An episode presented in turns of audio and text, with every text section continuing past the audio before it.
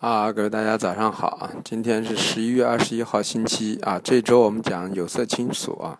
今天讲有色金属中的第一个啊，铜啊，铜是经济的晴雨表啊，所以经济是不是有所复苏，跟铜的价格有很大的关系啊，或者说铜的价格反映了经济复苏的一个状态。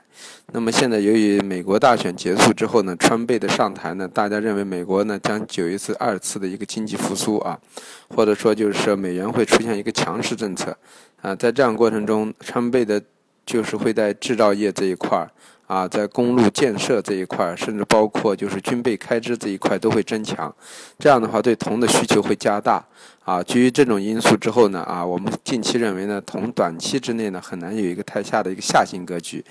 反而是震荡中偏上的一个格局。所以说，铜现在近期呢，从技术上也好，从暂时的基本面上也好啊，呃，都是适合于一个震荡中中性有点偏上的格局，适合回调去做多啊，这么一个思路。那么今天的铜呢，我们认为支撑位呢是在啊四四三四三七八零啊和呃四四幺八零为支撑区啊，压力位是在四四六零零啊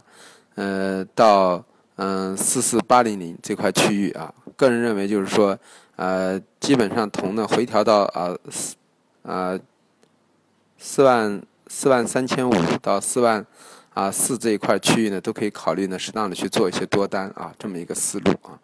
呃，但是呢，是震荡上行，适合于逢回调做多，上去去平仓，不要看得太高太远啊，这么一个思路。好，谢谢各位啊。